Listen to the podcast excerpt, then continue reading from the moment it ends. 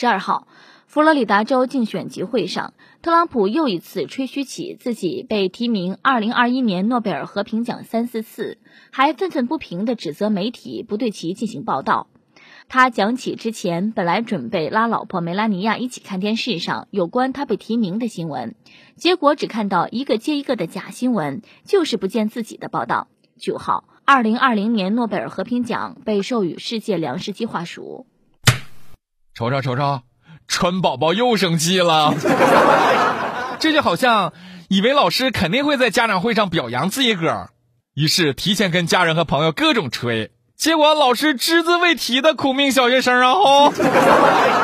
我看呢提名奥斯卡最佳男主角更合适川普，他真是戏精。要我说，特朗普不应该怪媒体，